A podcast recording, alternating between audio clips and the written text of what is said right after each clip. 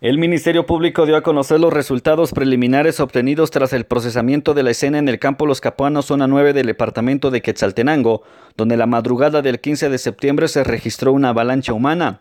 En esa área se llevó a cabo un concierto musical en el marco de las fiestas de conmemoración de los 201 años de independencia de Guatemala.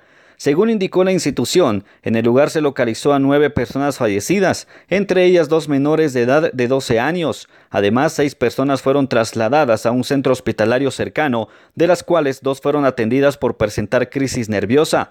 La mayoría de las víctimas eran oriundas del municipio de Malacatán San Marcos. Las diligencias en el lugar estuvieron a cargo de fiscales de la Agencia de Delitos contra la Vida e Integridad de las Personas de la Fiscalía de Distrito de Quetzaltenango y la Dirección de Investigaciones Criminalísticas. El trabajo de los fiscales e investigadores permitió establecer preliminarmente que, al momento de finalizar el concierto, algunas personas en estado de ebriedad tropezaron. Esto provocó que a su vez otros de los presentes perdieran el equilibrio y cayeran. La entidad señaló que se realizó el procesamiento de los cadáveres y se remitieron a la morgue del Instituto Nacional de Ciencias Forenses.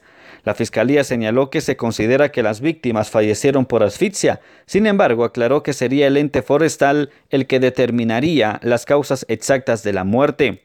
De acuerdo con el Ministerio Público, Además de las acciones mencionadas, se tomaron declaraciones testimoniales a personas que se encontraban en el lugar para esclarecer lo ocurrido.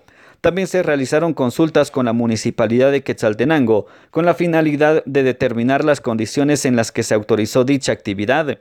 Asimismo, se confirmó que este viernes hay diligencias en desarrollo y se instaló una mesa de trabajo y coordinación para avanzar con este tema. Emisoras Unidas, primera en noticias, primera en deportes.